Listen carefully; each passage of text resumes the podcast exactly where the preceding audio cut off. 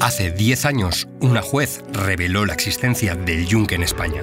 Los juzgados de primera instancia ya eh, emiten una sentencia que considera acreditada la relación entre el yunque y dirigentes de Azteoir. Esta secta de extrema derecha llevaba acaparando influencia y poder desde la muerte de Franco.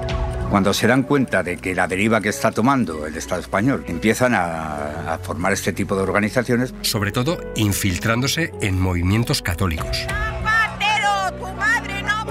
Eh, ellos eran una especie como de monjes que colgaban la sotana y salían a golpear. Desde parroquias. Toda la jerarquía católica sabe de el yunque. Con la captación de menores. Se van introduciendo en los grupos religiosos tradicionales. Esta sala está a oscuras, colgado del cuello el emblema del yunque. Y haciendo uso de organizaciones pantalla. Influir en los centros de poder. Si tú te quieres marchar, te asesinen. Que las peores habían sido las torturas psicológicas. Sin embargo, en esta última década, desde que se reveló su existencia, su capacidad para alcanzar el poder ha estado lejos de desaparecer. Están interviniendo en todos los sitios. Es que como son tan oscuros, esto es una secta en el peor sentido del término. ¿Quién ha puesto ahí al yunquero? Soy Miquel Ramos y soy periodista. Llevo 20 años informando sobre la extrema derecha en España.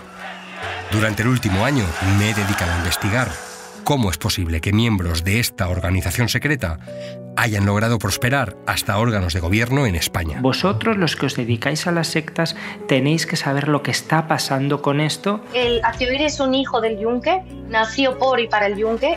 En esta serie original de Podium Podcast escucharemos a exmiembros del yunque.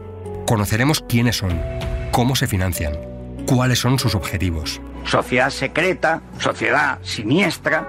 Sabremos de sus captaciones, cómo son sus campamentos paramilitares. Para una hipotética guerra de religiones. Hacían un círculo y ponían a dos chicas en el medio o a dos chicos a pegarse.